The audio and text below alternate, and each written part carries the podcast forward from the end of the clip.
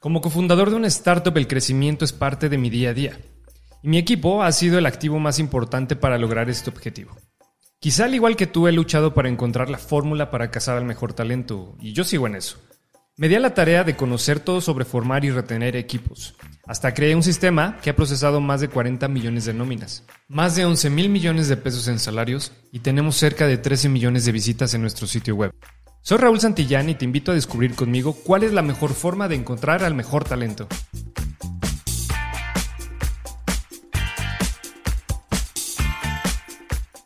Este podcast es patrocinado por FiscoClick, plataforma de administración de personal y nóminas que cuenta con el tiempo récord en procesar una nómina, 40 segundos. Procesa tu nómina 30 días sin costo y deja que la mejor plataforma en México te ayude a crecer tu negocio. Bienvenidos a este nuestro primer eh, podcast. Es el podcast número uno. Es el podcast número uno y les quiero platicar un poquito como de qué va a tratar esto. En realidad, este podcast se creó para conocer un poco más todo aquello, todo, todos esos esfuerzos que hacen las personas para retener al talento, para conseguir a ese talento y de alguna forma poder conocer experiencias y conocimiento también sobre la ley que puede existir acerca de todo esto alrededor de los recursos humanos, de la nómina. Ahora vamos a comenzar con un tema que es muy muy bueno para conocer sobre las percepciones y deducciones de la nómina. Mira, si hay algo que debes de tener en cuenta como gerente es que todo empleado espera con muchas ganas el momento en el que le pagan por el trabajo que ha hecho. Pero ¿puede ese momento en el que se recibe la motivación monetaria transformarse también en desmotivación? Esta es una pregunta que va para todos. ¿eh? La respuesta es un rotundo sí.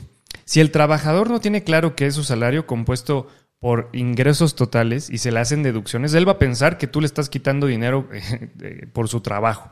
En general, la ley del trabajo, la ley federal del trabajo, llama a los ingresos y descuentos hechos al trabajador, ¿no? Como percepciones y deducciones de la nómina.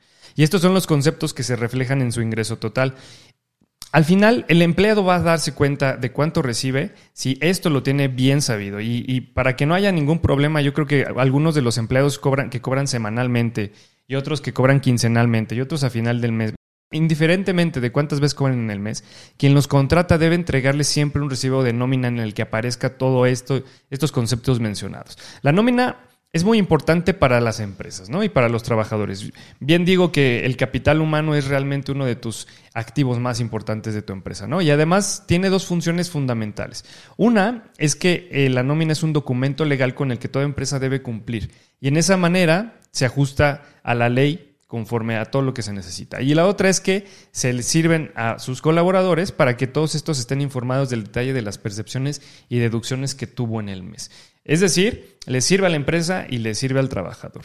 La claridad y la precisión de, cada empresa en los cálculos realizados para la nómina y por ende las percepciones y deducciones generará la confianza necesaria para todos los colaboradores y eso es muy importante para tener un buen ambiente de trabajo. O sea, cuentas claras, amistades largas, ya saben, todo lo que es de dinero, ingresos, eh, debe de estar, debe ser un dato completamente fundamentado y claro. Aquí hay, una, hay un factor que, viene a ayudar bastante, que es el uso de los softwares. Porque ellos se encargan de hacer estos cálculos y está cada vez ganando más espacio en, cada, en los departamentos de recursos humanos. Por ejemplo, tenemos un patrocinador bien importante que se llama FiscoClick, que, que tiene un sistema de tecnología, de alta tecnología, pues vamos a hablar de muchos temas de tecnología porque yo creo que una de las cosas que ayuda bastante al progreso de todo esto es, es el avance tecnológico, esas herramientas que nos van a ayudar a hacer las, las labores mucho más fácil, ¿no? Bueno, pero bueno, continuando. El tiempo que antes se usaba para los cálculos, eh, haciendo ciertos ajustes, a lo mejor manuales, pues ahora lo dedicarán en las actividades productivas todas estas áreas de recursos humanos, ¿no? ¿Por qué? Porque ahora el sistema o la tecnología les puede ayudar bastante en hacer todas esas tareas. Pero bueno, vamos al grano. ¿Qué son las percepciones y cómo están conformadas? apunta esto, esto es un tema un poquito más teórico, más técnico, pero yo creo que todas las empresas y empleados y trabajadores debemos de conocer. Son todos aquellos ingresos que tiene un empleado y algunas son obligatorias y otras son opcionales. Las opcionales dependen más de los acuerdos de cada empresa con sus empleados. Eh, a medida de un buen desempeño, estos beneficios, como son adicionales, se pueden ir obteniendo para, el empleado. Existe algo que se llama también el recibo de nómina, el famosísimo recibo de nómina, que es un comprobante fiscal. Y ahí es donde aparecen más detalladamente pues todas las percepciones, ¿no? Por ejemplo, el salario mínimo y los complementos. Los complementos, si hablamos de complementos, son los montos adicionales al salario. y que se pagan cuando el empleado cumple con ciertas condiciones establecidas por la empresa. Por ejemplo, llegar a la hora establecida, hacer trabajos nocturnos, trabajar en días de fiesta, o sea, horas extras. Las percepciones más detalladamente, eh, si quieres conocer algunas de ellas, pues es el sueldo, ¿no? Que el sueldo no hay ninguna duda que es la cantidad mínima de dinero que obtienes por hacer el trabajo que haces. Los bonos, que son representados por el dinero que recibes por haber cumplido con ciertas metas que la empresa te puso. ¿no? Por ejemplo, eh, puede ser también por la antigüedad o por un buen desempeño. Las horas extras, que son las horas que cada colaborador realiza adicionalmente a su jornada diaria de trabajo. Las primas, que son beneficios extras de dinero que se pagan al empleado. Por ejemplo, el pago de vacaciones, el pago de la proporción de la utilidad, el famosísimo PTU. Estas se dan una vez al año y ambas son obligatorias. Eh, entra también los aguinaldos, que se pagan igual una vez al año, por ahí de diciembre, te cae tu dinerito. Las comisiones, que son el porcentaje de ingresos adicionales que obtienen, por ejemplo, las personas de ventas por las ventas realizadas. La previsión social, o están los subsidios también, ¿no?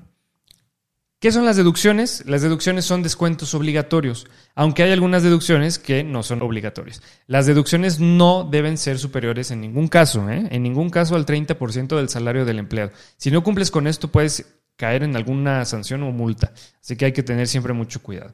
Los colaboradores quieren saber por qué les descuentas el dinero y es muy importante que tú como líder tengas una excelente comunicación con tus empleados, porque en realidad eh, es el dinero de cada trabajador que pone para su propia protección en caso de quedarse o sin empleo o necesitar atención médica o usar fondos para adquirir una vivienda eh, o imagínate, Dios no lo quiera, quedas incapacitado. Bueno, todo esto es lo que te cubren estos conceptos.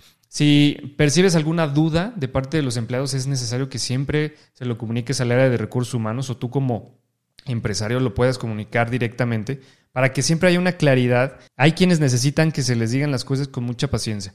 Díselos con mucha paciencia.